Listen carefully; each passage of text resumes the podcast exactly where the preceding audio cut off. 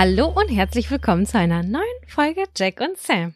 Uh, dem Podcast, in dem wir Zettel ziehen und über die Themen, die da drauf stehen, über die sprechen wir. Und die sind manchmal von uns und immer öfter von euch. Genau, richtig. Und äh, Jacko und ich haben eben gerade schon wieder 100 Jahre vorab gequatscht, aber wir haben jetzt gesagt, hey, Moment mal, wir müssen jetzt erstmal den, das Aufnahmegerät anhauen, damit wir einfach so weiter quatschen können, aber das auch aufnehmen. Ja, ja, man muss die Sachen, die man dann im Podcast vielleicht nicht so erzählt, weil man vielleicht auch nicht öffentlich vielleicht auch über den Streit mit seinem Freund vom Vortag äh, lästern will, so wie meiner gestern, äh, das, das erzähle ich dann immer vorher. Genau, die geheimen Dinge. Aber ja, Geheimdinge. Ja, Schön, dich zu hören. ähm, Finde ich auch. Was geht ab? ach du, äh, ich bin heute wieder in einem anderen Raum, das heißt, es ist immer ein anderes Feeling. Äh, bei letztes Mal, da haben wir gerade über das Orgasmus-Thema, werde ich sofort wieder leiser gesprochen. Und ich habe im Wohnzimmer aufgenommen und unser, unser Wohnzimmer und unsere Küche, die sind ähm, nicht voneinander getrennt, also die sind quasi offen. Und dann habe ich gerade über die Orgasmusgeschichte so locker flockig mit dir drüber geredet. Ich vergesse natürlich immer, dass das auch ganz viele andere Menschen hören. Und dann kommt mein Freund rein. Das hat mich richtig, ich war richtig angespannt und habe dann gesagt, so dieses Risiko gehe ich jetzt diese Folge nicht nochmal ein. Ich verkrümel mich ins Schlafzimmer und mache die Tür zu, weil ich möchte ungestört sein und nicht, wenn wir über irgendwelche spicy sexuelle Themen sprechen, unterbrochen werden und dass ich dann so Stresspusteln kriege und so ganz nervös werde. Das kann ich nicht aushalten. Ja, ich finde es so spannend. Ich werde da voll oft nachgefragt. Also, ähm, weil ich richtig häufig schon, äh, keine Ahnung, hier im Podcast oder äh, in Videos oder auf Instagram so Sachen gesagt habe wie, ja, ich, ich, ich flüster jetzt, weil sonst kann mich jemand im Nebenraum hören oder meine Nachbarn oder mein Freund. Und ähm, ich glaube, ZuschauerInnen finden das immer mega weird, weil man erzählt es so sozusagen Zehntausenden von Menschen, aber hat dann das Problem, dass diese eine Nachbarin oder der eigene Freund, der ja eigentlich eh alles über einen weiß, das irgendwie hört. Aber das ist noch mal was anderes. Ja, Es ist- es ist- Es ist was anderes so, dass man zieht sich zurück und fühlt sich irgendwie wie in so einem geschützten Raum alleine und teilt das sozusagen mit seiner Community. Das ist noch was anderes. Ich mag es auch zum Beispiel, äh, am liebsten hätte ich es, dass all meine FreundInnen äh, auch meine Sachen nicht angucken. Also bei dir ist das noch ein bisschen was anders und bei Nisi und so Leuten, mit denen ich jeden Tag spreche, aber ich habe das auch richtig oft, dass ich eigentlich gar nicht will, dass so äh, Freunde von mir ähm, meine Stories zum Beispiel gucken. Ich verstehe das ein bisschen. Ich weiß nicht warum, aber ich verstehe das so ein bisschen. Ja, es ist irgendwie so, na, weiß ich auch nicht, keine Ahnung. Aber auf jeden Fall kann ich das sehr gut verstehen, dass du, äh, du jetzt dir einen Safe Space da geschaffen hast. Wo Ja, genau. So, Ja. liebe Daco. Möchtest du mir die obligatorische Frage stellen? Hm, Vielleicht möchte ich das. Liebe Sam, hast du einen Fun- oder einen Abfaktor? Ich kann selbst nicht glauben, aber ich habe kein nichts zu meckern. Ich habe nur einen Fun-Faktor. Okay, wollen wir dann mit, ich muss jetzt gerade mal gucken, ich habe mir hier so Notizen gemacht, äh, damit ich das nicht vergesse. Und ich habe beides, aber auch wirklich nur winzig kleine Dinge. Dann lass uns doch mit dem Fun-Faktor anfangen. Sehr schön, gerne. Dann kommt jetzt der Fun, Fun-Faktor. Faktor. Fun, Fun Faktor. Das ist der Fun Faktor. Faktor. Fun, Fun Faktor. Ja, Sam, hau raus. Was war großartig oder lustig oder schön in der letzten Woche in deinem Leben? Ähm, kennst du das, wenn du dich selber austrickst und ähm, dann auf einmal das Life-Changing ist, kurzerhand? Also manchmal muss man einfach irgendwelche Routinen ändern und dann denkt man, oh geil, ich habe das Rad neu erfunden. Wow. Und Und kannst du mir ein Beispiel nennen? ja, das Beispiel ist sowas von banal. Ich schäme mich sogar ein bisschen, das zu sagen. Aber äh, ich schmink mich relativ gerne und auch relativ regelmäßig, muss ich sagen. Es macht mir einfach Spaß und Freude. Mm. Und ich hatte in letzter Zeit das Problem, dass ich mich nach dem Schminken immer fast häss, also nicht hässlich, aber ich habe immer das Gefühl, es sah scheiße aus. Ich sah immer so angekritzelt aus, ich habe es nicht hingekriegt. Aber ich habe es genauso gemacht wie sonst immer. Und ich habe dann festgestellt, ich, also das mache ich relativ häufig.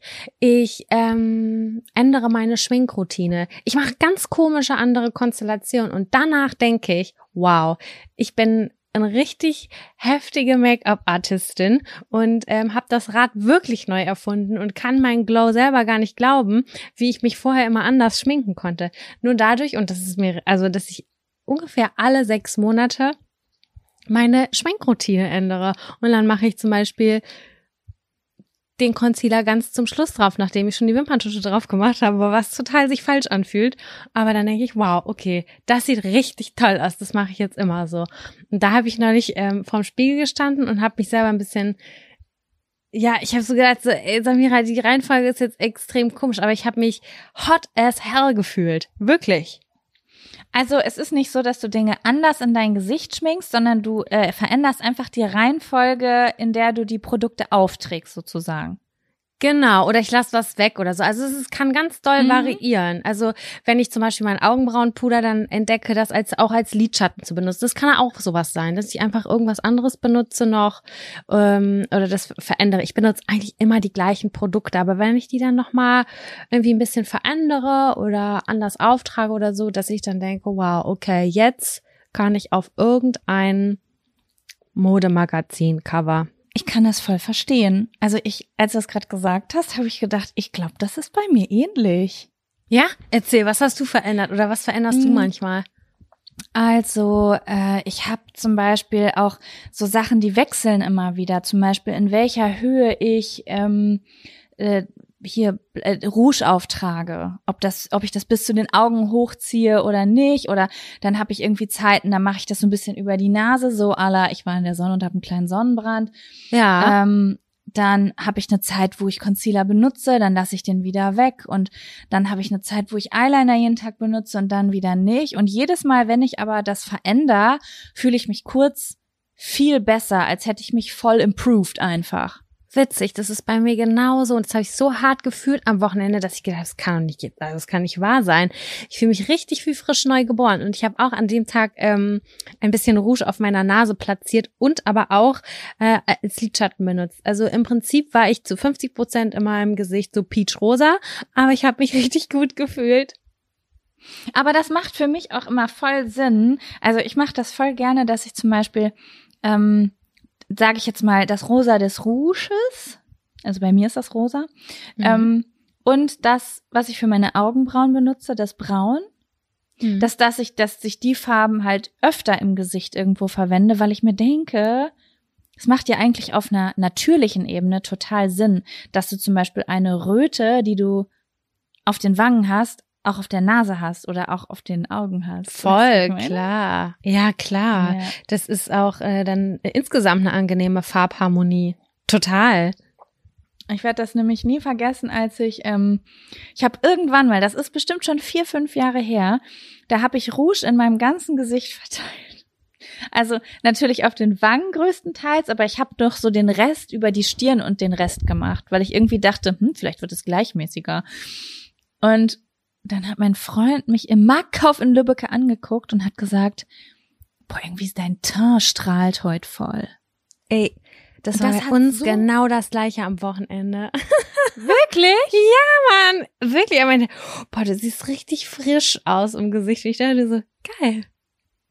Ja, guck mal, ey. Witzig, ja, das hat auf jeden Fall richtig Spaß gemacht. Ich habe mich so gut gefühlt an dem Tag, was total banal ist. Es hat natürlich nicht am Schminken nur daran gelegen oder so, aber ich habe das ganz oft, dass ich, ich kann kein ähm, Bronzer auftragen. Das wird bei mir immer dreckig und fleckig. Mhm. Und das hat mich richtig genervt in der letzten Zeit, auch mit der trockenen Haut und so. Irgendwie sah es immer voll scheiße aus. Und an dem Tag habe ich halt einfach den Bronzer weggelassen und habe einfach mich ganz normal geschminkt, nur mit so Rouge. Und ganz am Ende habe ich so ein ganz bisschen golden Zeugs nach mir reingeschmiert. Und habe mich dann aber voll wie eine Königin gefühlt. Das hat voll Spaß gemacht. Und die Sonne hat gestrahlt, es hat richtig Bock gemacht. Und dann habe ich gedacht, okay, das erzähle ich vielleicht im Fun-Faktor, auch wenn es nicht alle interessiert. Aber ich fand's richtig toll. Ich find's schön. Das ist der richtige Umgang mit Make-up, finde ich. Wenn es einfach Spaß macht und man sich frisch fühlt. Ja, das hat auf jeden Fall, das war auf jeden Fall cool. Ja, ja. liebe Jaco, was ist dein Fun-Faktor? Also mein Fun-Faktor ist, ich habe mir was gekauft, was ich sehr cool finde. Dein Haus. Ich, hab, das habe ich aufgeschrieben. Äh, nein, ich, nein, das Haus habe ich nicht gekauft. Ich habe die Besichtigung abgesagt. Ja, ich weiß es ja schon. Ich weiß es ja schon. Ja, aber erzähl nee, doch mal ganz kurz. Ja, das war einfach so, ich war ja kurz so mega gehypt. Und dann habe ich aber eine zweite Annonce im Internet gefunden, also auf einem anderen Immobilienportal, wo dieses Haus auch drin war, aber zu einem viel höheren Preis, also irgendwie 150.000 Euro mehr. Und ich dachte, so, Mhm. hä, wie kommt das zustande? Wie kann das sein? Und dann habe ich gesehen, ah, okay, das groß, also ich fand das so geil, weil auch das Grundstück so groß ist, aber ähm, nur ein kleinerer Teil des Grundstücks und das Haus werden günstiger verkauft und für 150.000 Euro mehr kriegst du das ganze Grundstück. Das, das würde sonst separat verkauft werden, damit jemand anders darauf bauen kann. Ah. Und da habe ich gedacht so, äh, dann kaufe ich ein Grundstück, aber mir gehört gar nicht alles. Das andere geht dann jemand anderen und dann baut jemand ein Haus in meinen Garten. das finde ich auch nicht so geil. Und irgendwie, ich weiß nicht, ob du das verstehen kannst, aber ich habe mich mit einer Freundin und mein Gott, ich rede hier schon wieder über Immobilien und Bauen, obwohl ich nicht mehr, f- ich weiß gar nicht. Leute, ich, ich, das ist eigentlich gar kein Teil meines Lebens, aber irgendwie kurz eine Woche habe ich einen Ausflug dahin gemacht. Auf jeden Fall hat eine Freundin von mir gesagt, so, ey, für den Preis, wo du dieses Haus kaufst, kannst du zwei Häuser bauen. Und ich will, es ist jetzt nicht so, dass ich ein Haus bauen möchte, aber ich habe mir dann die Preise angeguckt, wie teuer Mhm. es ist, wenn man ein Haus baut. Und obwohl ich präferieren würde, wenn ich irgendwann mal ein Haus haben will, so wie letzte Woche, vielleicht wieder dann, Ja. dass, dass ähm, äh, wie teuer das, ich, oh Gott, ich habe den Anfang des Satzes ver, äh, vergessen. Auf jeden Fall habe ich mir das hochgerechnet und habe irgendwie gedacht, nee, das stimmt preis-leistungs-verhältnismäßig von mir für mich irgendwie nicht. Und irgendwie hat mein Bauchgefühl gesagt, nee, ich fahre da jetzt doch nicht hin. Es ist, Ja, das war okay. irgendwie dann doch nicht das Richtige. Ich glaube, der Grund, dass ich diesen Termin gemacht habe, zeigt, dass ich da über irgendwas nachdenke vielleicht, dass ich Ja. irgendwie Bock auf einen neuen Weg habe, aber das war jetzt nicht das Richtige und das wäre jetzt auch vielleicht ein bisschen schnell. Ja, aber dafür habe ich mir was anderes Teures gekauft. Was denn? Ich, ich war ja eigentlich auf der Suche nach ne, Ko- einer Kommode. Ich gucke Ja. jetzt gerade nach rechts unten auf dem Bo Hier geht's gerade um Konsum, Leute, ja. Hier ist ein konsumlastiger Monat bei mir. Ähm, ich gucke jetzt gerade hier auf den Boden, wo einfach all meine Schminke und all meine Tops und T-Shirts einfach liegen, weil ich beschlossen habe, die Kommode ist jetzt nicht so wichtig, ich brauche was anderes. Deswegen ziehe ich mich jetzt morgens einfach vom Boden an. Ist es Ähm, ein Möbelstück denn auch? Nein, ist kein Möbelstück. Okay. Aber ich musste ja, ich weiß nicht, ob du das verstehen kannst, mh, auch wenn man manchmal Geld für zwei Sachen hätte, kann man sich nicht beide Sachen kaufen, sondern nur eine Sache, weil sonst das Gewissen nicht mehr mitmacht. Und was ist es? Ich habe mir einen Ring gekauft.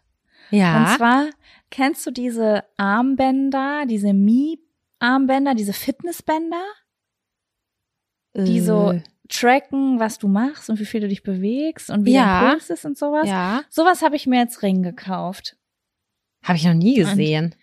Ja, der ist auch, das, das ist auf jeden Fall ein krasses Teil. Eine Freundin von mir hat sich den ähm, besorgt, die auch so ein bisschen wie ich Probleme mit Stress hat und hat mir da immer so super viel von erzählt und was sie alles jetzt so gesehen hat, zum Beispiel anhand der Daten, was sie besonders stresst oder was ihr gut tut und was ihr nicht gut tut. Und das fand ich irgendwie super spannend. Und dann habe ich mir dieses Ding gekauft und jetzt bin ich gerade hier richtig im Analysemodus und es hat letzte Woche richtig Spaß gemacht. Also so zum Beispiel auszutesten, wie wie erholt, also ich sehe da drauf richtig in der App, ähm, wie erholsam mein Schlaf war, zu welcher Uhrzeit mein Ruhepuls am niedrigsten war und dann rechnet er dir so aus, wie deine Schlafqualität war und wie viel Energie dir dieser Schlaf für den Tag gegeben hat. Und dann kannst du so richtig sehen, wenn du zum Beispiel mal um 10 Uhr ins Bett gehst oder erst um 1 Uhr oder ob du spät noch was isst oder spät Fernseh guckst, dann du siehst das richtig, was das mit deinem Körper macht. Und das Ach was. geil. Das macht Spannend. super Spaß, das so auszuprobieren. Also es ist, es ist unfassbar, Sam, wie viel besser meine Bewertung ist, wenn ich alleine schlafe. Wir haben das ausprobiert. Es ist einfach so krass. Ich habe so einen viel erholsameren Schlaf, wenn ich nicht zu zweit im Bett schlafe. Krass. Aber ihr habt eigentlich ein relativ großes Bett, oder? Wir haben ein großes Bett, aber ich muss dazu sagen, dass mein Freund seit einem Jahr circa schnarcht. Mhm. Und ähm, das Schnarchgeräusch ist für mich ein großes Problem. Also sogar wenn ich Oropax drin habe, ist es für mich ein großes Problem. Ich bin mit, also Leute, die vielleicht Eltern haben, die schnarchen, können das vielleicht verstehen. Ich bin mit, äh, mein Vater war ein richtig schlimmer Schnarcher, also so laut, dass du es im Nebenhaus gehört hast. Und äh, dieses Geräusch möchte ich nicht in meinem Leben haben. Das ist, das weckt ganz schlimme Gefühle bei mir. Ich glaube, so fühlen sich Misophoniker, wenn Leute schmatzen, wie ich mich fühle, wenn ich jemanden schnarchen höre. Es ist auch sauer anstrengend, das immer zu hören. Ey. Ja, es ist so schlimm. Und ähm, mein Freund ist halt so, der schläft so unruhig, der ist, der will dann, ich wach, es kann sein, dass ich morgens aufwache und so an der Bettkante liege und der, der ist dann so an mir dran gekuschelt und ich will sowas einfach gar nicht. Das ist so, das, das weckt mich dann immer wieder auf und da muss ich immer wieder pinkeln und ja, also man hat das richtig gesehen in den Nächten, wo wir nebeneinander schlafen, dass so immer wieder immer wieder Wachheitsphasen sind, weil ich auf Toilette gehe und so. Und sobald er in den Nächten, wo ich nicht alleine geschlafen habe, schlafe ich einfach durch. Ich kann Schlaf. auch auf jeden Fall besser schlafen, wenn ich alleine schlafe. Das ist richtig krass. Ich genieße das auch immer übelst doll, wenn ich nicht alleine schlafe oder wenn ich schon auch alleine ins Bett gehe und der ist irgendwie weg und kommt erst nachts oder später wieder. Äh, ich weiß, dass ich in der Zeit einfach viel erholsamer bin. Das ist aber ganz natürlich. Ich habe das schon richtig, richtig krass gemerkt, als wir unser Bett vergrößert haben von 1,40 äh, Breite auf 1,80 schon dadurch hatte ich einen so enorm qualitativ besseren Schlaf. Also es war echt so ja. krass, weil man sich nicht mehr sofort berührt hat und dieser Ellenbogen, weißt du, was für eine ich hatte Mordlust auf diesen Ellenbogen, weil er mich immer berührt hat. Der hat mich so aggro gemacht, wirklich. Und jetzt, ich genieße das so und ich, oh, jeder hat seine eigene Decke. Ich dachte früher auch immer, nein, ich bin so eine Kuscheltante. Äh, ich will immer mit unter einer Decke und so. Nein, möchte ich nicht. Meine Schlafqualität hat sich so krass wie verbessert, seitdem wir nicht mehr unter einer Decke schlafen. Wow. Und ja, seitdem ich 40 also, Zentimeter mehr Platz habe. ich glaube, man, also ich bin wirklich der Meinung, man sollte echt auf eine gute Schlafqualität achten. Und manch, man hat halt verschiedene so Präferenzen im Leben, ne? So manchmal hat man vielleicht so Phasen, da ist man ein bisschen einsam und da will man Nähe und dann nimmt man vielleicht mal auch in Kauf, ein paar Mal wach zu werden dafür, dass man ganz viel kuschelt und Nähe hat. Das kenne ich auch. Aber ähm, boah, ich bin so stressbelastet gewesen die letzten zwei Jahre, dass jetzt gerade so meine Priorität ist, ich will ausgeruht sein, ich will Energie haben, ich will äh, eine, ein, ein, eine, eine Ruhe in meinem Körper. Mhm. Und ähm, ja, aber das äh, funktioniert eigentlich ganz gut. Also äh, auch wenn wir in getrennten Zimmern schlafen, wir liegen trotzdem abends zusammen im Bett und morgens das erste, was der macht, wenn der wach ist, ist mit seiner Decke zu mir rüberkommen. Also das einzige, was wirklich getrennt ist, ist der Schlafakt an sich. Verstehe ich, ja. Ne? Ja, voll gut, das mal auszuwerten mit so einer App oder beziehungsweise mit so einem Ring. Ja, ist auf jeden Fall spannend und äh, mal schauen, was ich dadurch noch rausfinde. Ich merke auf jeden Fall, dass dieses Ding mich vor die Tür treibt. Also man hat so einen aktiven Kalorien Kalorienverbrauch, den man am Tag in Bewegung verbrauchen soll. Ähm, und äh, der treibt mich schon zum Spazierengehen raus, ne? Also das ist schon, da bin ich schon unzufrieden, wenn ich da abends drauf gucke und dieser Balken ist nicht voll, weil ich mich nicht genug bewegt habe. Ja, okay, verstehe ich. Ja, das finde ich ganz geil. Das ist gerade mein neues Experiment und das hat mir so viel Freude bereitet, dass ich gerne meine T-Shirts vom Boden anziehe. Hä? Ach so, verstehe, wegen Geld. Ja, ja. ja. Jetzt habe ich es verstanden. Ich dachte, das hatte noch was mit dem aktiven Kalorienverbrauch zu tun. Ach so, nee. Für den wäre ja, für den ist es auch gut. Ah, äh, ja. Ja, wunderbar, Mensch. Das sind ja zwei außergewöhnliche Fun-Faktoren. Mensch, Mensch. Ja. Du hast noch einen Abfaktor, hast du gesagt. Ich habe noch einen Abfaktor, aber weißt du, dass mir das fast ein bisschen lächerlich vorkommt, das zu erzählen, weil das ist wirklich so ein Klitz-Abfaktor. Aber gut, komm, wir machen das jetzt. Okay, kommt jetzt halt der Abfaktor. Abfaktor. Abfaktor. Glitzy-Abfaktor. Oder? Ja, ich musste, es ist auch kein richtiger Abfaktor, aber es ist, nee, weißt du, was es ist? Es ist ein nachträglicher Abfaktor aus meiner Kindheit und Jugend, den ich aber jetzt wieder gespürt habe. Mhm. Und zwar, ähm, ich weiß nicht, ob das jemand nachvollziehen kann ich habe äh, letztens hier Bürokrams gemacht und habe irgendwas gesucht und da ist mir eine Klarsichthülle in die Hände gefallen. Und ähm, das ist jetzt nicht so außergewöhnlich, weil ich viele Klarsichthüllen habe in meinem Büro. Aber mir ist eine, Obacht, glatte Klarsichthülle äh, Hülle in die Hände gefallen. ja. Und, Und findest du die besser oder schlechter als die matten? besser. Das hat so viele Gefühle in mir hochgeholt. Weißt du, was das für ein riesengroßes Ding für mich als Kind war, weil ich diese glatten Klarsichthüllen so geil fand und die anderen so scheiße, diese rauen. Ich weiß. Und ja, da ich habe ich welche kurz gedacht, habe ich mich in meinem Büro umgeguckt und dann wurde mir bewusst, mein ganzes Büro ist voller rauer Klarsichthüllen. Ich habe ein super trauriges Leben. What the fuck? Aber gibt's, die Ich- gibt's doch eigentlich noch, die glatten, oder nicht? Ja, die gibt's noch. Ich glaube, die sind viel teurer und ich glaube, heutzutage würde ich es auch anders bewerten. Da würde ich vielleicht eher gucken, keine Ahnung, welche Art von Plastik ist das und was ist irgendwie nicht ganz so verwerflich zu benutzen oder so, you know. Aber ähm, weiß ich nicht, das war irgendwie, ich, mu- ich saß da kurz und musste einfach lachen, weil ich dachte, krass, Klarsichthüllen waren echt mal ein richtig großes Ding in meinem Leben. Weißt du, was für mich auch ein richtig großes Ding war? Ich kann mich da auf jeden Fall total einreihen. Aber auch der Besitz von Post-its. Das war für mich als Kind was ganz Besonderes. Und jetzt habe ich auch immer noch sehr gerne sehr auffällig bunte Post-its, weil die mich nach wie vor, so wie man das als Kind gefeiert hat, immer noch glücklich macht. Ich kann das total verstehen. Ich muss auch sagen, du hast mir ja letztens irgendwie so ein äh, sowas weitergeleitet, äh, so, also so ein Brief und da hast du ja so so kleine Post-its drauf gemacht, wo irgendwie Business drauf stand oder so, weißt du? Ja, da sollte sie, das waren die, da habe ich die hingeklebt, wo du unterschreiben solltest. Genau, das macht meine Steuerberaterin auch immer diese Dinger dahin und das fühlt sich richtig geil an. Also ich liebe das Briefe zu bekommen, wo jemand schon mit einem Post-it markiert hat, wo ich unterschreiben muss, macht mich richtig glücklich. Das ist so eine Befriedigung. Ich glaube, weil man auch äh, den äh, das Dokument nicht durchlesen muss, Ja, weißt du? ich find's Das auch richtig geil. So geil. Post-its sind, das stimmt. Post-its sind, die lösen irgendwie was aus, ne? Sind Voll. so bunte Zettelchen, wo Dinge draufstehen, die halt auch irgendwie wichtig sind, die man nicht vergessen will, auf die, so, die unterstützen einen und sehen halt auch schön aus. Ich habe auch super geile Post-its von dir hier noch. Die habe ich in diesem Geburtstagspaket gekriegt. Die sind so kleine Koalas, wo man was draufschreiben kann. Da m, gibt's aber auch Qualitätskriterium. Weil manche sehen geil aus, aber die kleben nicht richtig. Da wäre ich immer ein bisschen Ja, wütend. Die kleben leider auch nicht so gut. Ja, also da, da kann ich nur, da kann ich nur kurzfristige Post-its draus machen. Wie ich klebe das jetzt Kevin auf dem Bildschirm, dass er halt Brot kaufen muss, aber ich kann jetzt nicht während einem Workshop da irgendwelche äh, Shortcuts draufschreiben, die ich mir an den PC hänge, weil die halten keine Woche. Weißt du, wie ich meine? Ja, ich weiß Aber- ganz genau, was du meinst.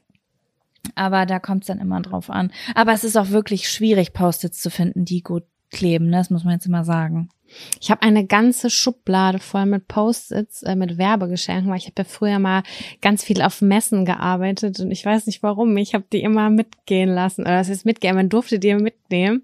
Und ich konnte an allem vorbeigehen, aber nicht an gratis Post-its. Das kann ich verstehen. Das kann ich wirklich verstehen. Schön, ja. Ich finde es Ja, gut, das dass du den jetzt schon. nochmal gesagt hast. Ich, äh, ich find's richtig geil. Ja, lass, lass uns kurz äh, glatte Klarsichtfolien und Post-its appreciaten. Wirklich, ey. So eine, boah, ey, wenn früher so, ey, so einfach so, so ein geiles, außergewöhnliches Diddleblatt einfach in so einer glatten Klarsichthülle war.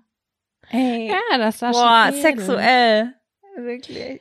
Ich habe diese glatten Klarsichtfolien immer mit so ganz vielen äh, Ritzen in Erinnerung, weil die so schnell so gebrochen sind, in Anführungszeichen. Weißt du, wie ich meine? Mm, gebrochen? Ja, also du? dass das, dass das nicht mehr so ganz glatt war. Wenn man das so eingeknickt hat, dann sah das halt, war das für immer. Das also eine- stimmt. Das Ne, du stimmt. weißt, was ich meine. du Weil so eine raue Ja. kann man nicht knicken so richtig. Das ist wahr, die kann man viel schneller beschädigen und die können echt schneller all aussehen. Die anderen, die werden höchstens irgendwie so ausgeleiert, aber Hm. ja, das stimmt. Okay. Aber gut, dass wir das einmal kurz ähm, besprochen haben. Das ist doch schön. Finde ich gut. So, von den wichtigen Themen. Nun zu, ähm, wollen wir den ersten Zettel ziehen?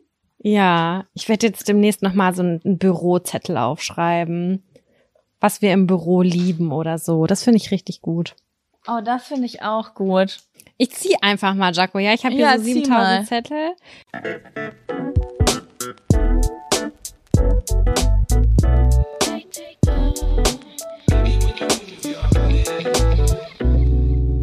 Sich während einer Beziehung vergucken. Ja, Ja, okay. wäre ich offen für. Ist mir nämlich schon passiert. Erzähl. Ja, also in einem Jahr vor unserer, in einem Land vor unserer Zeit, äh, als ich damals mit meinem, nicht mit meinem jetzigen Freund zusammen war, sondern mit dem davor oder dem davor, um einfach für Menschen, die uns kennen, noch was offen zu lassen. ähm, ist mir das mal passiert. Also da, da habe ich mich eventuell in jemand, ich weiß gar nicht, wo ich mit dieser Story anfangen soll. Ah, das sind so ganz unangenehme Themen. Ähm, da habe ich mich in jemand anderen verguckt. Äh, beziehungsweise, ich würde fast sagen, ich habe jemand anderen idealisiert Ja. wenn ich das so sagen darf. Also es gibt ja irgendwie, also für mich gibt es immer so zwei Arten, sich zu vergucken oder zu verknallen.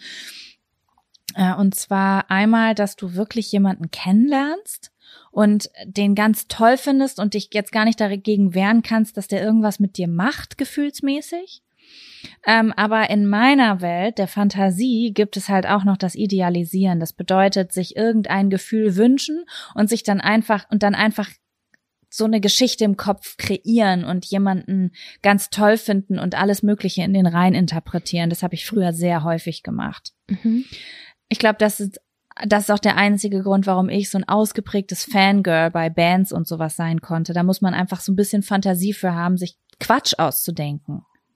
Dinge, Ja. die eine Art, wie Menschen toll sind, die Menschen eigentlich auch gar nicht, ehrlich gesagt, halten können, also da rankommen können. Naja, und sowas ist mir da so ein bisschen passiert. Ich war damals ähm, in einer Beziehung. Mm, Ich war so, wie alt war ich damals? 20 ungefähr. Und ähm, meine Beziehung lief nicht so gut. Ah, das wäre jetzt nämlich echt eine Frage gewesen, auf die ich hinaus wollen würde. Ähm, wie lief die Beziehung und war das da eventuell schon so ein bisschen am Ende?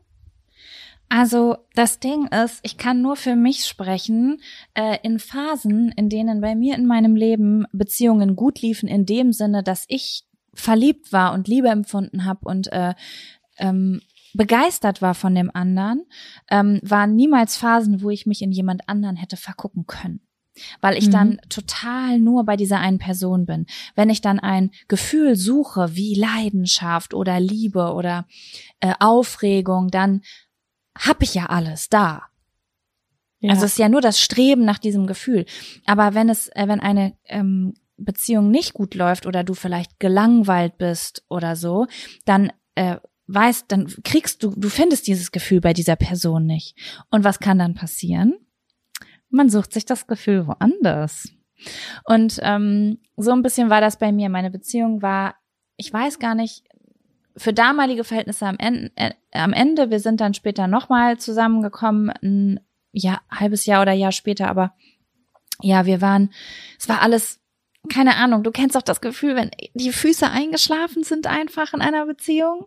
Also Mhm. es war irgendwie super beengend. Also es war auch eine Beziehung, in der man sich sehr viel eingeschränkt hat. Man ist nicht alleine, man konnte irgendwie nicht alleine pa- mit Freunden feiern gehen, ohne dass es irgendwie Stress gab und ja, ich hatte einfach gar keine Aufregung mehr in meinem Leben, weißt du? Ich hatte nur noch mit 20 Jahren eine Beziehung, wie sie ist, wie ich sie mir eine Beziehung mit 50 vorgestellt habe, ehrlich Ja. gesagt. So. Ja, und ich war habe mich halt so ein bisschen not, unfrei gefühlt und dann ähm, hat mir jemand ein Foto gezeigt von jemanden, jemand anderem und hat gesagt, so, guck mal, das ist der und der. Und ich weiß nicht, was es ist, Sam. Ich habe mich dann damals in dieses Foto verguckt. Also ich habe jemand, ich habe so viel Fantasie. Ich habe ein Foto gesehen und habe gedacht, oh mein Gott, den finde ich so schön, der sieht so interessant aus, den würde ich richtig gern kennenlernen. Das ist dieses Gen, was ich bei ganz vielen Menschen beobachte, was nur bei mir irgendwie nicht so richtig äh, aktiv ist.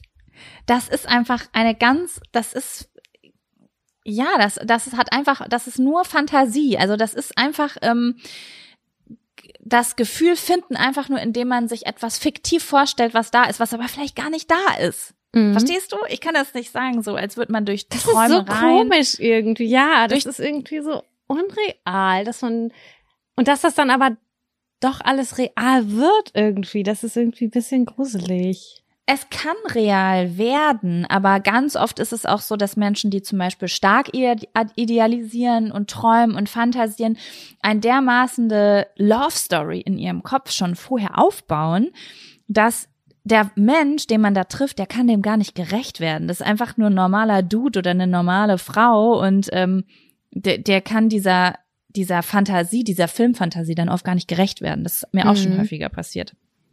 Spannend. Ja, aber dann, mhm. ja gut, hat dann vorher trotzdem Spaß gemacht. Naja, auf jeden Fall habe ich mir das irgendwie so in den Kopf gesetzt und äh, ich weiß dann auch noch, dass ich damals auf dem Weg war zu einer Party im Lagerhaus. Mhm. so lange ist es her. Vielleicht war ich auch bisschen jünger noch. 19 oder, ja doch, ich glaube, ich war 19. Äh, zu einer Party und ich weiß noch, dass ich auf dem Weg zu dieser Party war und in meinem Kopf hatte, hoffentlich ist dieser Typ da, den ich nur auf einem Foto gesehen habe.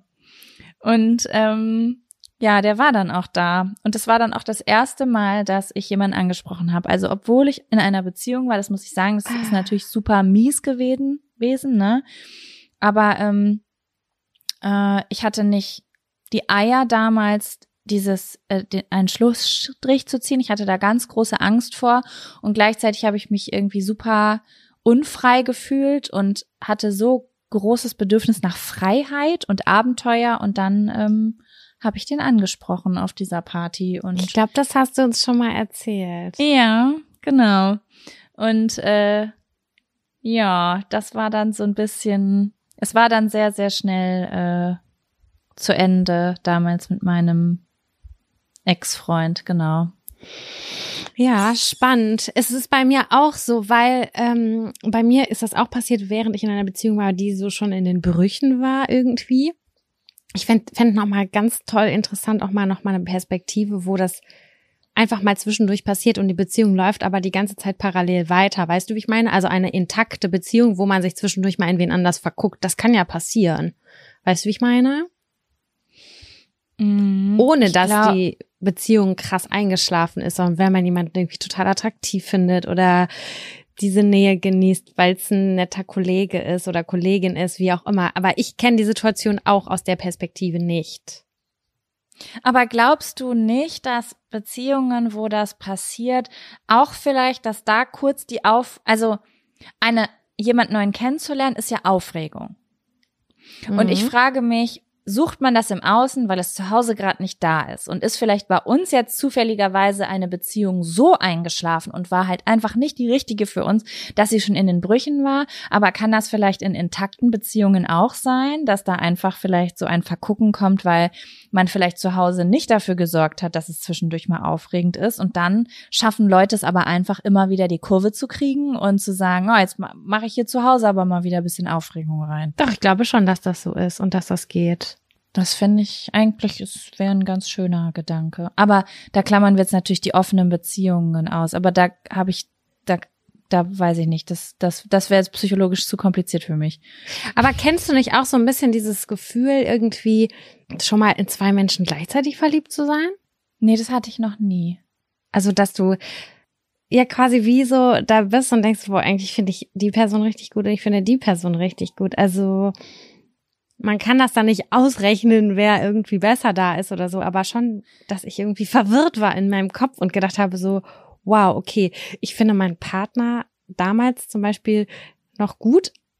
Ich war total verliebt in den, aber der fand mich gar nicht mehr so gut. Und dann habe ich aber wen anders kennengelernt und dachte mir so, wow, den finde ich aber auch richtig toll.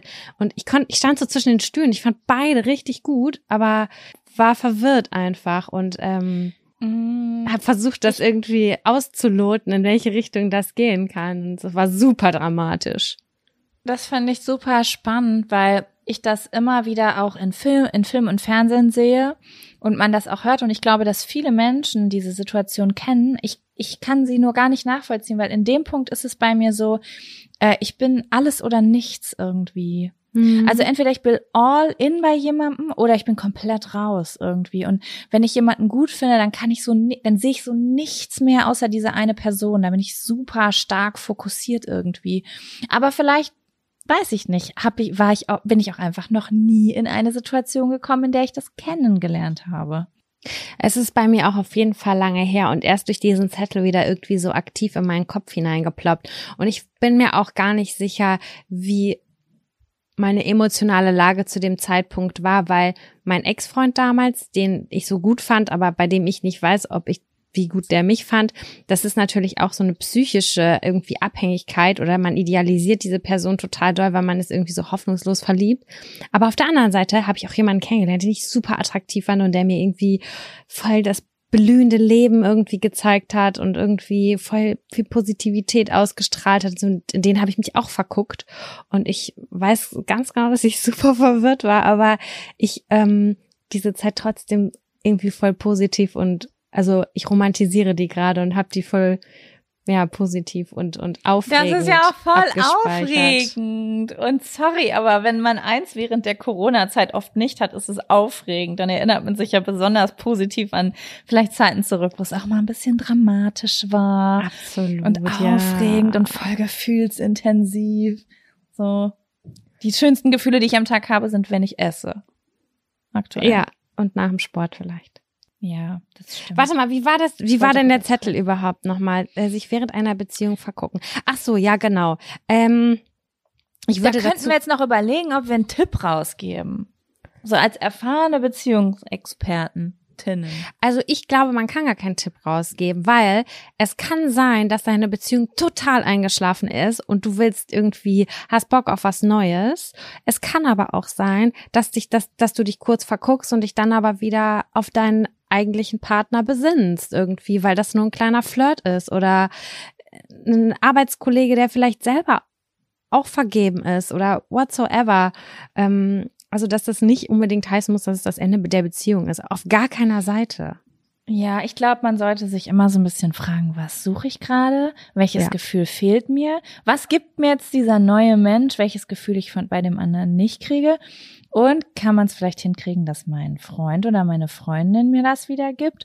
Oder möchte ich ein bisschen rumfliegen? Oder ist man wirklich verliebt? Also es kann ja auch wirklich passieren, du bist in einer Beziehung und dann triffst du jemanden und von jetzt auf gleich denkst du, das ist mein Seelenpartner, ich stecke in der falschen Beziehung. Das kann genau. natürlich auch passieren. Aber dann ist ja steht die Antwort ja meistens schwarz auf weiß da, was dann leider getan werden muss. Ne? Genau. Und der Zettel, der sagt ja auch vergucken. Und vergucken ist, finde ich, noch sehr viel unschuldiger als sich verlieben. Voll. Ja. Ach, genau. und so ein genau. kleiner Flirt, das darf ja vielleicht auch mal sein. Mein ja. Freund schneidet diesen Podcast, also bei jedem außer bei dir, wenn du das gerade hörst. ich darf das, Sam darf das, die Community darf das, du darfst das nicht. ah, Jaco, magst du noch nein. einen Zettel ziehen oder willst du dem noch was zu hinzufügen? Nee, das, äh, das war ein schöner Abschluss. Ähm, Falls ihr ja, ähm, spannende Stories habt zum äh, in zwei Menschen gleichzeitig verliebt sein, dann lasst es uns gerne wissen. Ich find's spannend.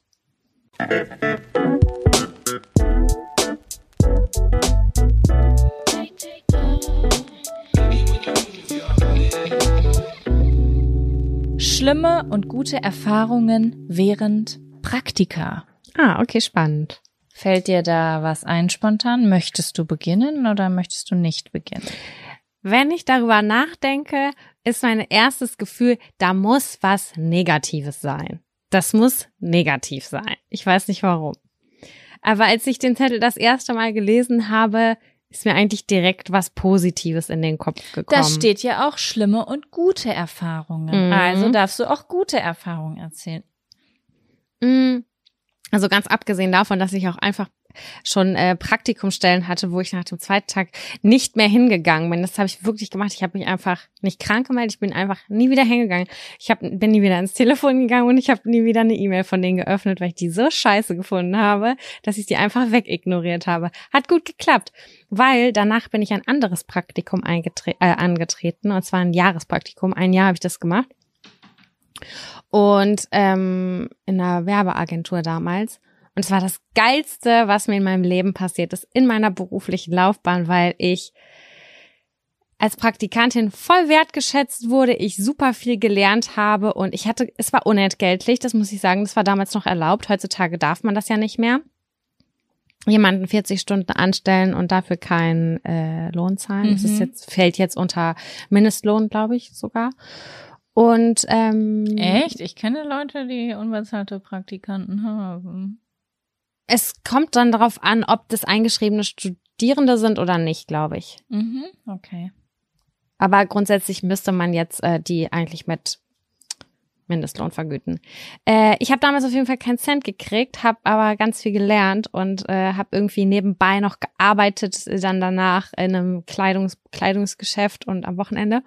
Aber irgendwann, nach so drei, vier Monaten oder so, kamen die um die Ecke und haben gesagt, ey, du machst das so toll hier und wir arbeiten so gerne mit dir zusammen möchten dir da was für geben, auf jeden Fall. Wir möchten, wir, wir wussten nicht, ob wir es uns am Anfang leisten können, aber es, du arbeitest hier so mit wie eine voll, äh, vollwertige Kraft. Wir möchten dir auf jeden Fall dich auch äh, vergüten und du kriegst jetzt auch auf jeden Fall dein Gehalt, obwohl ich das auch ohne gemacht, weiter gemacht hätte und so weiter und so fort.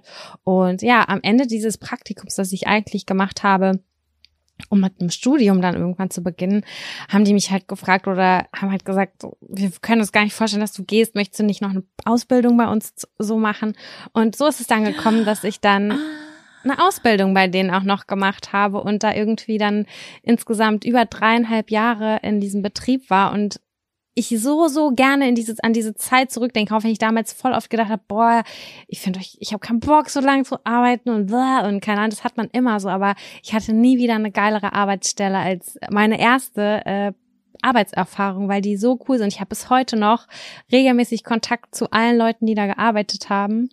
Ähm, und das hat so viel mit mir gemacht, auch dieses damals Angst haben noch so vom Telefonieren oder Briefe schreiben oder sowas. Das haben die mir alles beigebracht. Und da habe ich ganz cool. viel Sicherheit kennengelernt. Und wenn du von vornherein irgendwie das Gefühl bekommst, gewertschätzt zu werden und dass du, ich bin nachher Schule gewesen, weißt du, ich konnte gar nichts. Und mhm. äh, dass die dir dann irgendwie Anerkennung gegeben haben. Deswegen, ich halte ja auch ganz viel von An Anerkennung und Dankbarkeit und auch wertschätzende Worte, weil ich einfach weiß, was das mit dem Kopf einer anderen Person macht. Einfach was Liebes zu sagen, so, ey, danke für deine Aufmerksamkeit oder dass du das gerade zur Post gebracht hast oder damit gedacht hast, das ist einfach heftigst, das kann so viel ausmachen. Ja. Und ja, ähm, das war. Das ist eigentlich das so mein, meine Hauptgeschichte, die ich so zu dem Praktikum Gott sei Dank positiv zu erzählen habe. Voll schön. Richtig ja, gut. Und bei dir? Ja, ich, ich, ich schwanke die ganze Zeit, welches Praktikum ich nehme. Ich habe so zwei einschneidende Praktika in meinem Leben gemacht. Eins, während wir in Bielefeld gewohnt haben, bei diesem, äh, bei so einem kleinen Indie-Label und später eins in Berlin.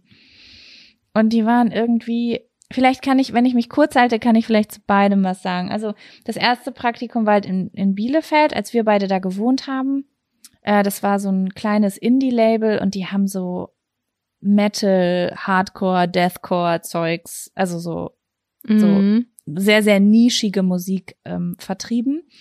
Und äh, ich fand es damals super aufregend. Ich habe damals äh, so solche Musik gehört und dementsprechend war das so, naja, vielleicht könnt ihr euch das so ein bisschen vorstellen. Ihr hört so eine Musik und dann fangt ihr bei so einem Indie-Label an und ähm, dann, keine Ahnung, gehst du auf die Konzerte, auf die du vorher gegangen bist, nicht mehr so als Zuschauerin, sondern du gehörst dann auf einmal so zum Label. Und weißt du, wie ich das meine? Das war schon ziemlich cool. Ich habe also das voll. war voll aufregend für mich damals. Ich würde es heute noch richtig cool finden, ehrlich gesagt.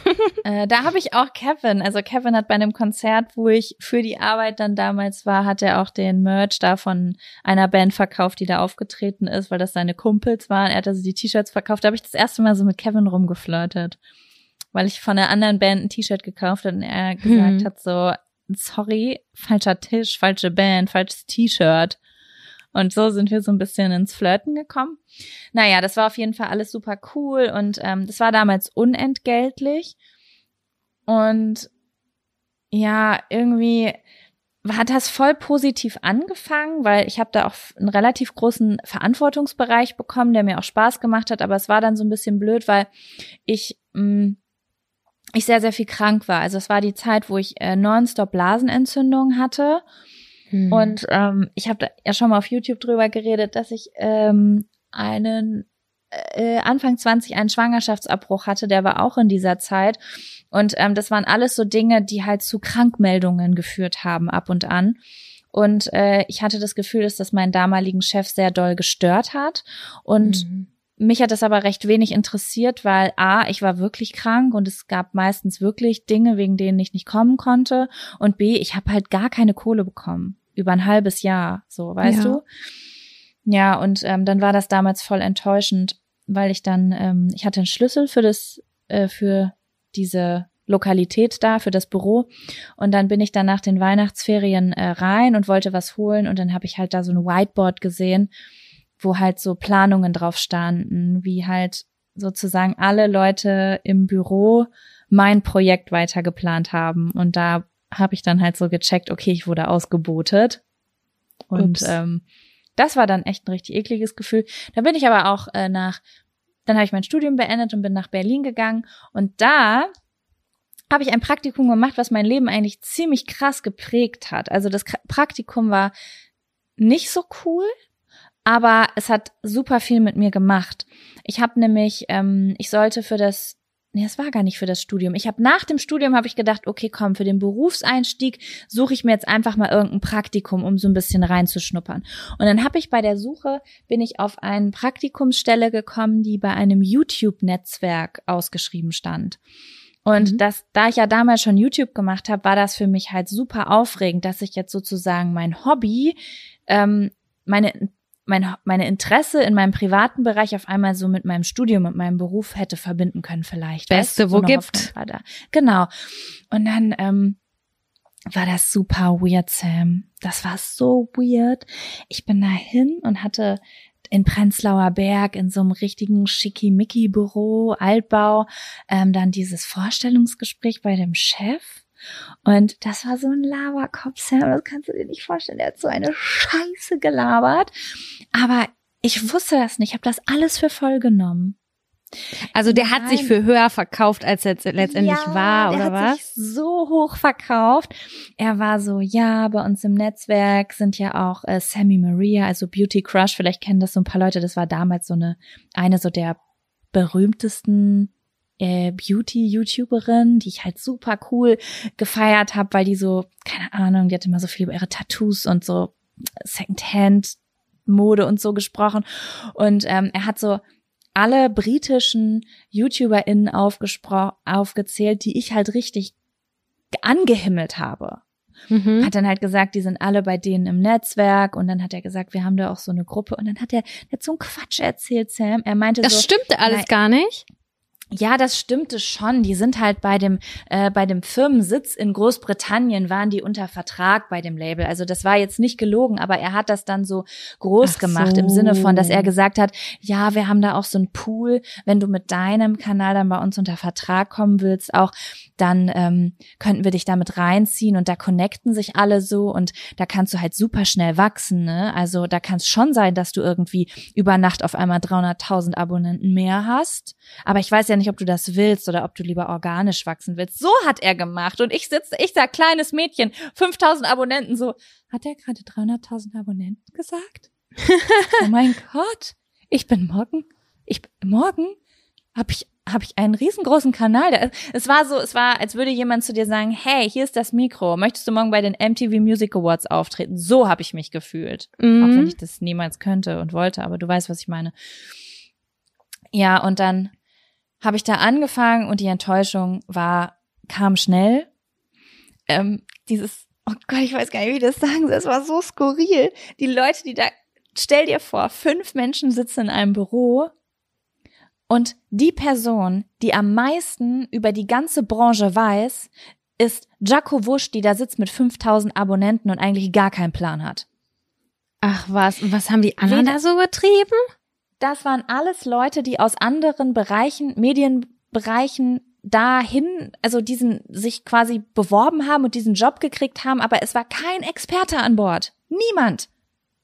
Okay. Und das waren, das waren ganz, ganz skurril, weil ich hatte einmal die Woche einen Call bei Skype auf Englisch, wegen dem ich immer super Bauchschmerzen hatte, weil ich super unsicher mit meinem Englisch war.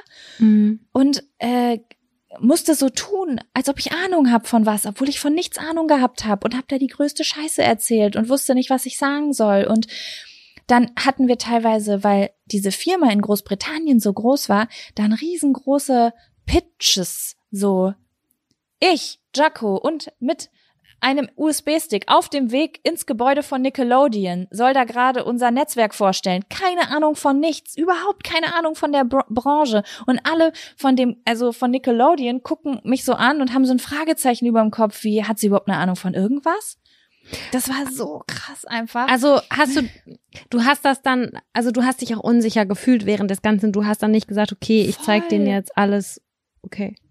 Naja, ich habe halt alles gegeben, was ich konnte, aber ich, ich, ich wusste nicht viel und es gab niemanden, der dort gearbeitet hat, der mir etwas hätte beibringen können. Verstehst du? Mhm. Ja, klar. Und das war so, als würdest du als absolut inkompetenter Mensch irgendwie versuchen, Kompetenz zu finden, ohne dass jemand dir was sagen kann, wirst aber direkt zu den größten, grö also zu so Big Playern geschickt. Ne? Mhm. Und das war ganz merkwürdig und ähm, ja, am Ende des Praktikums ähm, hat Wie lang war dann, das? Es war sechs Monate ging das. Ja.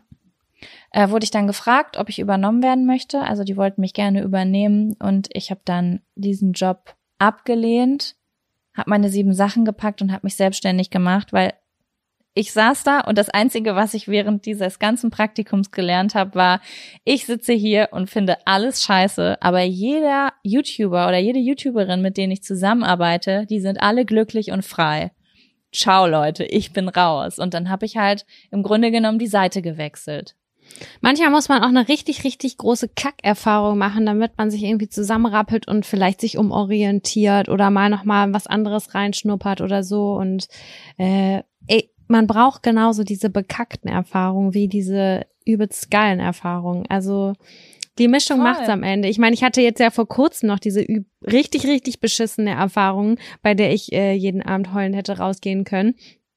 Und das verändert einen. Also alles, Ja. was, was ihr wahrscheinlich gerade macht, egal wie kacke das Praktikum gerade ist oder wie zäh oder auch wie cool, ähm, das wird sich auf jeden Fall auswirken auf alles. Und das hätte ich, wenn mir das damals jemand gesagt hätte, ich gesagt so bla bla bla, erzähl mir keinen oder so.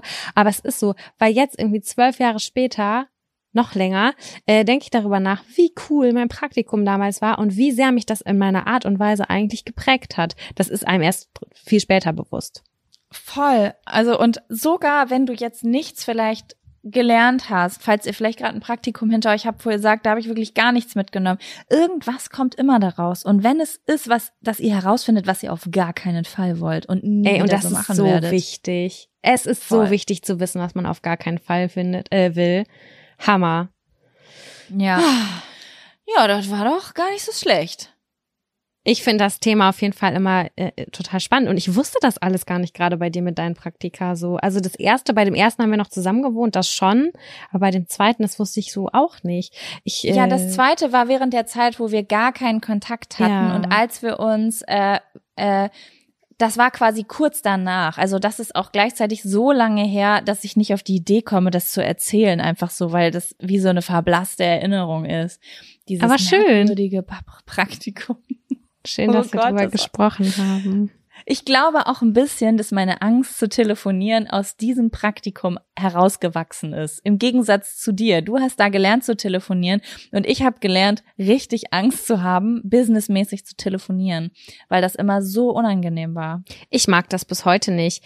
Ich hatte bis vor zwei Jahren einen Job in einem großen Konzern, wo ich auch immer auf Englisch telefonieren musste. Und ich sag euch was, ich, weil ich gesehen habe, oh ja, jetzt, die rufen schon wieder an, dann bin ich nicht rangegangen, wenn es keiner mitbekommen hat. Ich hatte einfach keinen Bock, weil, also Business Englisch, Marketing sprech auf Englisch, das habe ich nirgends gelernt. Das war einfach alles, was ich mir selber angeeignet habe und ich mit Google Translate und DeepL mir immer selber zusammengefuchtelt habe. Aber ich habe da einfach nie einen Flow gehabt und ich mochte das gar nicht. Also wenn ich mich so normal mit jemandem auf Englisch unterhalten kann, äh, dann ist das okay. Aber ey, dann musst du ja auch noch irgendwie performen und irgendwie voll souverän rüberkommen. Ey, das ist ja Voll. schon auf Deutsch eine Herausforderung und dann noch auf einer anderen Sprache. Hallo? Ich hatte das im Studium. Also ich hatte die Module Business Englisch 1 und 2. Das war eine Katastrophe, das kann ich aber sagen. Das ist super schwierig. Ich muss heute noch den ganzen Kram immer nachschlagen. Ich bin so froh, dass wir alles jetzt äh, übersetzen können. Ich habe keine Ahnung, wie die Leute das vor 20 Jahren alles geschafft haben. Ja, das, das ist, äh, das stimmt. Heutzutage ist alles so viel einfacher. Und Wie wir waren ja auch E-Mails ich auf Englisch schreibe, einfach kurz zack, Tab öffnen, Wasser, keine Ahnung. Manchmal fallen einem ja auch die einfachsten Sachen nicht ein. Gestern so, warte mal, fuck, fuck, Steuerberaterin. Ah ja, kurz gegoogelt, Text Consultant. Das sind so Sachen, mit denen man ja so im Alltag oder wenn du reist oder so einfach überhaupt nicht in Berührung kommst. Und heutzutage, zack, Google Translator, Erlösung. Ja, ich guck jetzt mal bei Deeple. Oder ich weiß, wie das ausgesprochen wird. Deeply.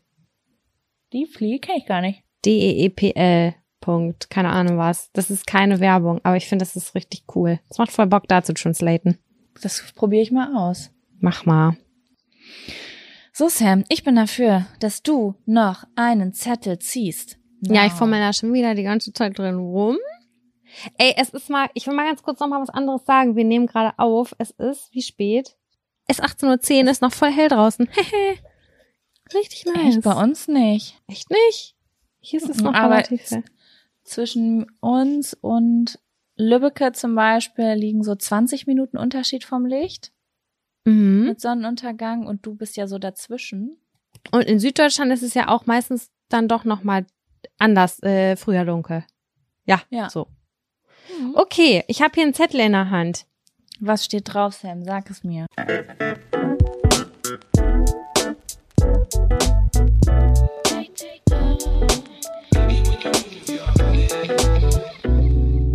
Motivationstipps.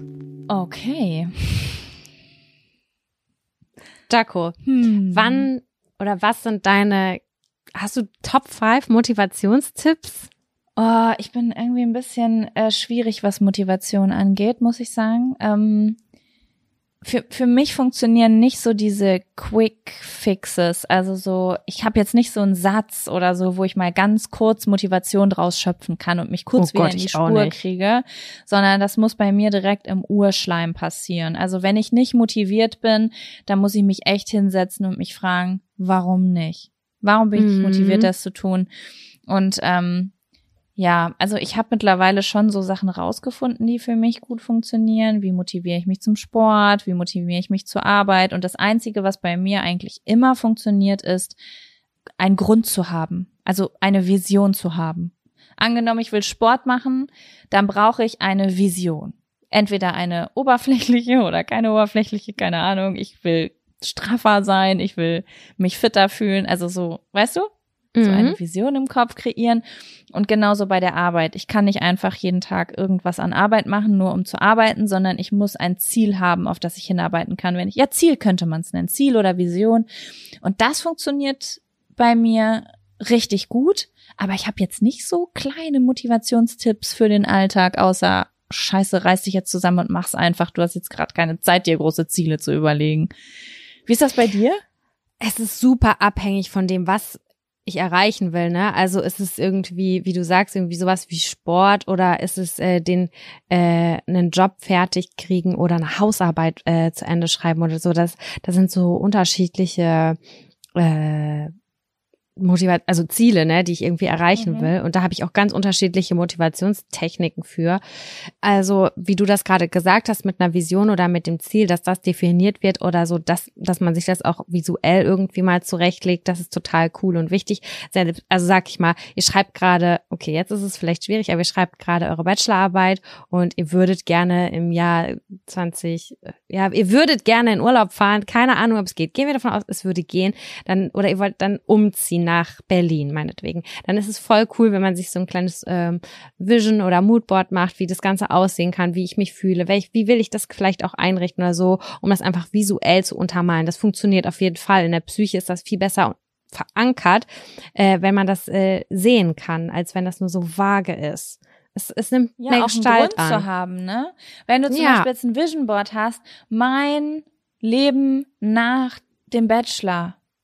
Und dann ist es richtig krass und geil und du denkst so, oh mein Gott, das alles kriege ich, wenn ich jetzt diese Bachelorarbeit schreibe? Wow, jetzt will ich aber Voll. unbedingt diese Bachelorarbeit schreiben. Man kann sich da schon echt manipulieren, ne? Ja. Ich glaube, ich habe das auch schon mal gesagt, aber für mich sind super wichtig oder cool Zeitpläne, weil ich bin sonst auch schnell raus aus dem Zeitplan und dann wird es am Ende immer knapper.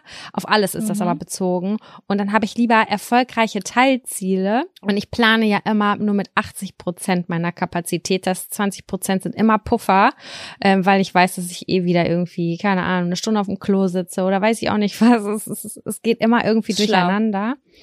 Und ähm, das in Kombination, das macht mich schon irgendwie halbwegs zufrieden. Und ähm, wenn man mal morgens aufwacht oder mit dem falschen Fuß aufwacht und sagt, es wird heute nichts, dann gönnt euch Ruhe. Weißt du? Weil das denkt man, das Mhm. macht man so oft, dann versucht man sich halbherzig zu motivieren, aber man hat am Ende nichts geschafft und man hat aber auch nicht gechillt. Dann bleib lieber einen Tag im Bett und guck Netflix. Das ist wahr. Aber ich habe noch mal eine Frage. Ich hätte Ja. jetzt vermutet, also das wäre jetzt meine Vermutung bei mir, dass du auch noch sagst, dass dich schon auch andere Leute motivieren können, oder? Das sowieso. Ich habe das jetzt gerade gar nicht so auf dem Zettel, weil ich so wenig Leute sehe. Aber ich sag mal so, dass wir beide ja auch gerade noch parallel andere Projekte irgendwie laufen haben. Und also gemeinsam meine ich gerade. Und wenn wir uns kurz darüber austauschen, dann habe ich wieder voll den anderen Energieschub. Und wenn jemand neben mir steht und sagt, ey geil, wir können das jetzt zusammen machen oder so, dann motiviert mich das übelst, also ins Unendliche doll. Und dann mache ich eine Nachtschicht und feier das halt voll doll ab. Aber es ist natürlich auch super wichtig, das für sich selber herauszufinden. Aber ich merke, du hast total recht, ähm, dass ich bei, bei mir, ich bin bei mir immer, ich stelle mich immer eher hinten an. Ich mache eher für andere und mit anderen, statt das, was ich für mich eigentlich gerade zu tun habe. Ey, aber ich schwöre, wenn ich jetzt mit dir, also wenn ich jetzt so deine, dein, deine Partnerin wäre, also wenn ich jetzt dein Partner wäre, dann könnte ich dich ja voll gut manipulieren. Also so Klar. im Positiven. Dann könnte ich irgendwie sagen so, boah, komm, wir räumen jetzt den Keller zusammen auf und dann bist du voll motiviert und dann na, Genau, so funktioniert das bei mich. mir. Genau so. Und äh, das ist dann immer zeitlich abgegrenzt. Dann zum Beispiel, dass sie sagen, komm, wir machen jetzt eine halbe Stunde Speed aufräumen. Und ich denke mir so, boah, ich habe gar keine Kraft. Dann so, ja, okay, wir machen das jetzt. Ich hab voll Bock. Mega krass. Oh, das funktioniert bei mir leider überhaupt nicht. Ich bin dann so, nein, wenn du mich fragst, jetzt erst recht nicht. Und da, das ist aber ja viel geiler, weil dann könnte ich Kevin einfach den Auftrag geben, immer wenn mir was schwer fällt, einfach zu sagen, komm, wir machen das jetzt zusammen. Das wäre ja richtig nice. Alles ich finde, das ist voll die Stärke. zusammen macht auch alles mehr Spaß. Sogar Müll rausbringen macht mehr Spaß. Das habe ich auch das Gefühl, dass ich das schon mal Wirklich? erzählt das, habe. Das, diesen Satz würde ich überhaupt nicht unterschreiben. Ja, doch, weil stell dir vor, du musst den ganzen Scheiß alleine runtertragen oder du nimmst noch jemanden mit und sagst, komm, wir zerhacken jetzt das ganze Papier, das machen wir, schneiden wir in ganz kleine Schnipsel unten draußen vor der großen Tonne und äh, knallen das zusammen rein. Das macht ja zusammen viel mehr Spaß. Alles macht zusammen mehr Spaß. Aber erstmal würde ich sagen, nee, bleib hier oben, ich will das alleine machen. Das wäre mein erster Impuls. Warum? Also wenn dich jemand drum bittet oder was? Nee, ich weiß nicht so. Wenn ich zum Beispiel jetzt die Wohnung putze, dann bin ich lieber alleine und mache alles alleine, als dass ich das zu zweit mache. Oh mein Gott, Jaco, das ist, das kann ich überhaupt 0,0 Prozent nachvollziehen. Also Warum wenn dann ich musst Bock du das drauf alleine habe. machen? Ja, aber dann habe ich da, das ist dann ja ein Tag, an dem ich Bock hab zu putzen und dann will ich laut Musik machen und alleine mit mir das machen. Das finde ich dann irgendwie schöner. Ja. Sam so, wow, cool. Das, also das, Das ist jetzt auf jeden Fall kein, kein sympathischer Zug. Nein, Quatsch. Aber ähm, das ist auch nicht immer so. Das kommt natürlich auch super auf den Tag an und darum, worum es sich handelt. Aber ich, weil du jetzt gerade dieses Müll runterbringen gemacht hast, war kurz in meinem Kopf so, Moment mal, putzen tue ich lieber alleine. Das mag ich auch nicht gerne alleine. Wir machen sogar, oh nein, das hört sich jetzt richtig peinlich an. Das sage ich jetzt, glaube ich, lieber nicht. Sag, Aber sag, was? Ich schwöre, oh Gott, ich hasse über alle, ich hasse so sehr Bett machen, ja? Und Oh, ich habe es jetzt geschafft. Wir machen das jeden Morgen zusammen. Und dann macht's immer, dann fühlt sich das immer an wie Heidi spielen. Es gibt so eine Szene bei Heidi, die, ähm, keine Ahnung, irgendwo auf der Alm mit irgendwem das Bett macht. Und da an diese Szene muss ich immer denken, weil wir immer zusammen das Ausschütteln hinlegen. Und es dauert halt nur so eine Sekunde. Und während ich das alleine mache, da muss ich irgendwie 50 Mal ums Bett rumlaufen, dann da wieder hin und her zuppeln und da und bla bla bla. Macht gar keinen Bock. Okay, weißt du was, dann fühle ich das doch ganz doll, weil ich hasse es auch sehr doll, das Bett zu machen. Und immer, wenn mein Freund mit zur Hand geht und das viel schneller geht, dann bin ich voll froh.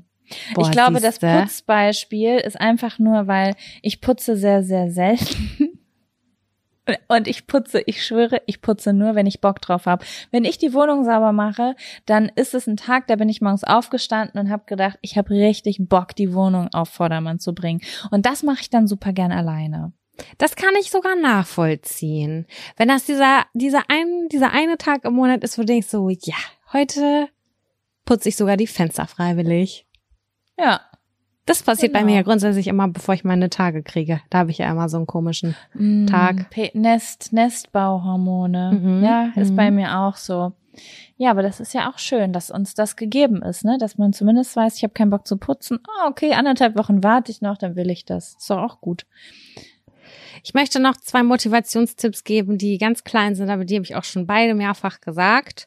Aber falls ihr es vergessen habt, immer kurz duschen ist die Motivator Nummer eins für eine kleine oh, Aufgabe. Und sich was Cooles anziehen, worin man sich schick und selbstbewusst fühlt und äh, cool. Und dann macht irgendwie alles nochmal mehr Bock. Voll. Sogar an Tagen, ähm, wo ich in Jogginghose bleiben will, mache ich es manchmal, dass ich mich kurz überdusche. Übrigens oft auch manchmal also dann zum Beispiel warm und einmal kurz kalt, dann erschreckt man sich Immer. kurz, weil mhm. wenn man wach ist, dann wenn man so aufgeweckt und wach ist, dann hat man noch mehr Energie. Und dann äh, steige ich manchmal sogar wieder in meine Jogginghose, aber in die edle Jogginghose. Jocko, ich habe auch eine edle und eine gammelige Jogginghose. Wirklich? und dann hat man so das Gefühl, man ist irgendwas zwischen Gammel und Business. Und das ist schon wieder auf jeden Fall viel aktiver und produktiver als die andere Jogginghose. Die Flecken hat schon von der Pizza die gestern Flecken davor. Hat. Ja, ja, genau. Es war mir ganz so genauso. Und dann abends ziehe ich mich auch um. Also ich ziehe dann meine edle Jogginghose aus ja, und Mann. die fleckige an. Weil ich dachte so, so, mein Arbeitsoutfit wird abgelegt. Und jetzt kommt das Abendoutfit an. Ey, ist bei mir ganz Schön. genauso. Schön, ja, ich liebe das. Sam, ich glaube, dass vor einem Jahr oder vor anderthalb Jahren sehr wenige Menschen das hätten nachvollziehen können. Und ich glaube, nach diesem Jahr Lockdown wissen vielleicht jetzt sogar mehr Leute, was wir meinen, als man so denkt. Auf jeden Fall, Mann. Ach, Schreibt uns bitte, ob ihr auch eine edle Jogginghose habt. ich, ich, möchte Fotos haben. Ich möchte Fotos von der edlen und von der unedlen. Ja, äh, übelst krass, Jaco, will ich auch von dir bitte schön haben. Ja, kriegst du. Meine unedle, obwohl sich das auch oft ändert. Ich habe eine edle Jogginghose und die unedle ist dann so da kann ich mich im Arbeitsalltag nicht mit identifizieren. Ich habe zum Beispiel eine pinke Jogginghose. Ja. Das ist das, das ist nicht Business. Das ist, das kann einfach nicht meine Business-Jogginghose werden. Ich kann es dir nicht erklären. Verstehe ich gut, verstehe ich, ich mich nicht gestriegelt. Ja. Aber ich schick's dir nachher. Sehr gut. So. Ach, Jaco. Mensch, Was das wäre richtig von? positiv aus der Folge rausgestiegen, oder nicht? Voll. Voll. Also. Ich werde jetzt auch, also ich sitze hier auch gerade in Jeans und ich, da muss ich mal ganz schnell raus gleich. Ich auch, aber der Knopf ist auf und der ähm, Reißverschluss ist ganz weit unten. Das ist so mein Standard-Move. Also wenn ich eine Jeans zu Hause anhabe, dann ist zumindest der Knopf offen. Ja, ich habe mir jetzt zwei neu, ich habe zwei neue Jeans und die sind so hoch geschnitten, dass der Bund nicht mal mehr gefühlt auf dem Darm ist. Also der ist unter den Brüsten einfach fast. Okay, hast du einfach so einen 40 Zentimeter langen äh, Reißverschluss oder wie ist das? Der ist schon. Also, wenn du jetzt den Zeigefinger und den Daumen so abspreizt voneinander, ganz weit, als würdest du so messen wollen, weißt du? Ja, das sind 15 Zentimeter bei mir. Das ist genauso lang wie ein Geodreieck. So lang ist mein Reißverschluss. Ach so, ja, das geht ja. Ja, doch, doch, doch, es ist lang. Ich halte es ja, gerade also an meinem Bauch. Schon, aber äh, die ist wirklich echt bequem, obwohl die so hoch sitzt. Und da muss ich den Knopf nicht aufmachen, weil ähm, die Rundung des Bauches fängt erst unter dem Knopf an, weißt du? Mhm, mhm. Wie so ein bisschen wie eine, vielleicht so eine Schwangerschaftshose, würde ich es nennen. Ja, klingt aber auch bequem, weil dann drückt's vielleicht nicht so doll. Genau. Ja. So, Sam, was machst du heute Abend noch? Ich muss jetzt gleich spazieren gehen oder so. Ich habe jetzt voll, voll viel Energie. Ich muss raus. Es ist noch ein ganz mini bisschen jetzt nur noch hell, aber die Sonne ist, also es ist noch warm und ich habe heute nur einen kleinen Mini-Spaziergang gemacht und ich habe jetzt Lust, noch mal eine Runde frische Luft zu schnappen. Das klingt gut. Ich werde jetzt auch erstmal was zu essen machen. Ich habe Sackhunger, Alter. Sehr gut, mach das. Und Gut, allen anderen dann- einen schönen Start in die Woche. Genau, lasst's euch gut gehen. Ich winke gerade. Ich auch. Tschüss. Tschüss.